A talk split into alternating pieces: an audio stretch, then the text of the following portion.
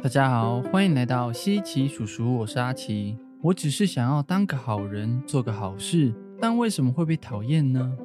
在人际关系中，当一个乐善好施的人，可以说是我们作为人的基准与标杆。但是做好事、当好人，就是要不断的付出吗？答案其实是错的哦。关系之中，如果我们只知道不断的给的话，不止不会得到感谢以外，可能还会被人讨厌，或本末倒置的间接害了别人。今天我们将会分享四个在关系之中应该要避免成为的假好人。在开始之前，西奇叔叔是一个透过多元角度的知识分享，帮助每个人在起伏不定的人生中，透过学习突破人生的各种关卡，并且保持生命的热情及动力。创造出理想人生的频道，想获得满满的生命热情能量，欢迎到我们的 YouTube、IG 以及 Podcast 按个追踪及订阅哦。那我们就开始吧。第一个，忽视亲近亲朋好友的人，有没有遇过一种人，对待他人彬彬有礼，遇到饭局大方请客，朋友有难全力资助？但是这些华丽的操作背后，却存在着残破不堪的家庭状况与自身问题。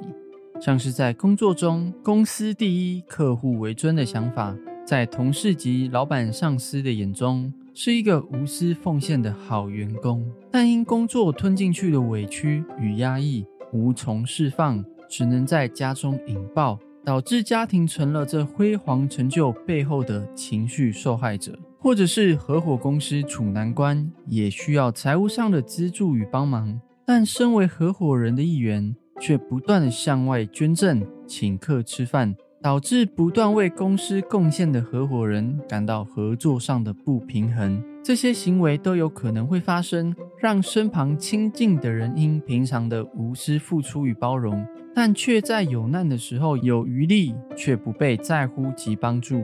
或者无奈的承受无法选择的磨难而感到气愤。毕竟关系不是一个人的，而是同为关系的一员，都应该要一起负责与承担的。所以一旦关系有问题，那也代表是每一个人的问题，没有人应当要独自扛起一切。所以在付出的同时，不要忘记参考亲近的人的感受与需求。如果我们把善良都留给了陌生人或不亲近的人，那么，与我们亲近的人就会觉得跟我们当陌生人就好啦，这样也比较快乐。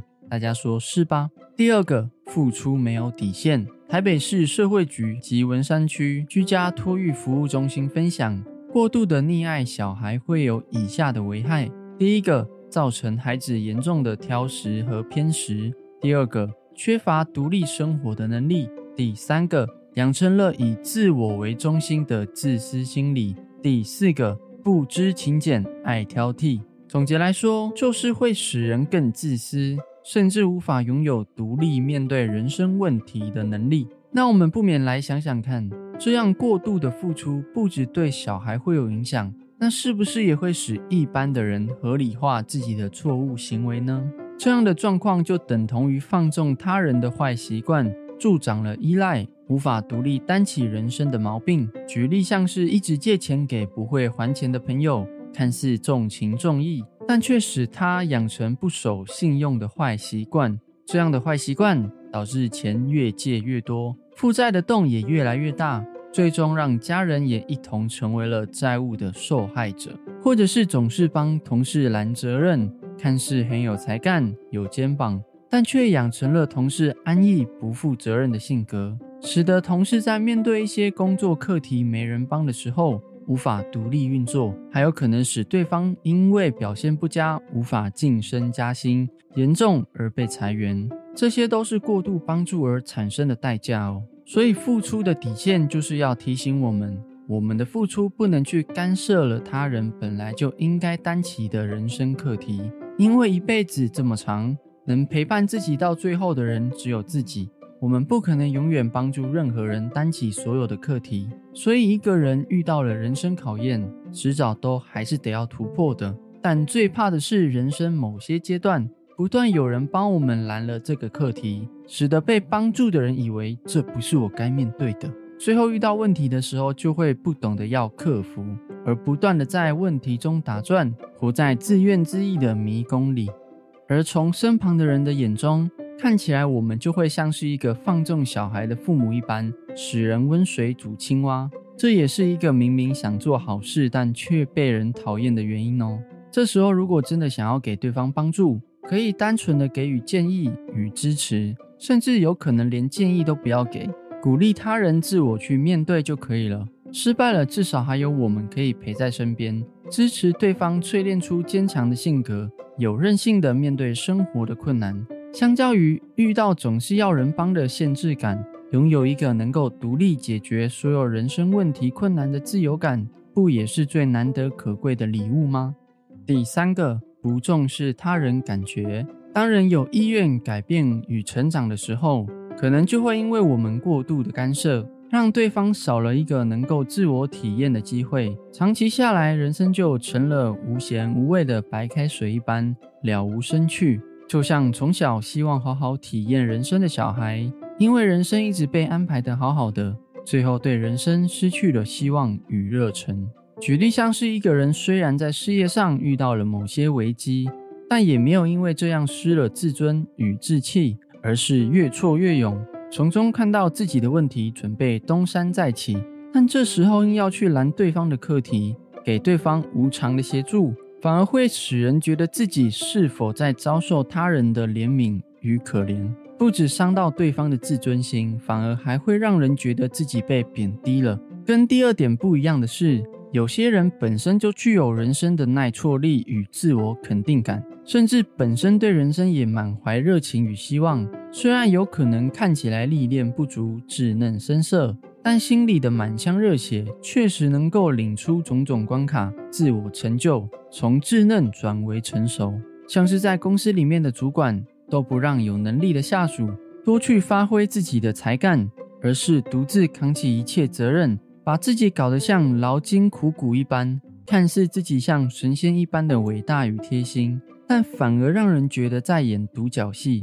明明有资源不用，使有心付出的人才变成了感到自己无用的废材。任何的挑战与困难都有人处理得妥当当的，这样的情况就会使有成长与自我成就需求的人对于环境感到失望而离开哦。所以有时候人要的就是一种感觉，或是一种体验。透过看见眼睛所看不见的情感，我们就会知道，某些时候有些物质上的帮助都不如一个信任与交付哦。第四个，把愚蠢当善行的人，人性本善，而这个善透过人性的淬炼更加好看。意思就是说，如果每一个善良都能添加一些聪明在里面。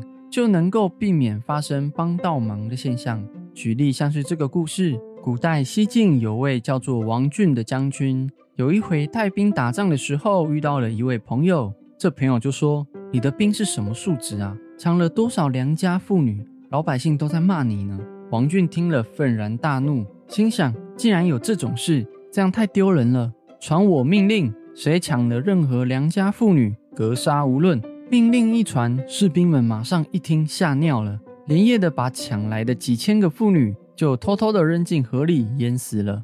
将军的一时好心，反而害死了更多人。如果我们的善良能够添加一些聪明在里面，不只能够真正的做到长远的帮助，也能让自己的付出完整的发酵成长。毕竟，我们的付出不就是为了使人都能够长远的幸福，不是吗？以上就是今天分享的四个关系之中要避免成为的假好人哦。大家对哪一点比较印象深刻呢？欢迎留言让我们知道哦。最后，我认为付出本来就是人的本性，我们自然会希望他人与自己拥有同等的幸福感，而这样的目的也激励着我们不断传递更多的好。但就像西奇叔叔《人性的秘密》这一集说的，人性。是人本身与生俱来的天赋，但是要如何操作的好，是需要透过大脑的学习与历练，才能够圆融圆满的发挥。正所谓，善良是一种选择，聪明是一种能力。被淬炼过的善良，就像是被雕塑过的钻石一般，才显得更美丽。你也常因为单纯的想当好人做好事，却常常适得其反吗？希望这一集可以帮助到你，也让我们一起把善良完整传递，使每个人都能够保持对生命的热情吧。我是阿奇，大家下次见，拜拜。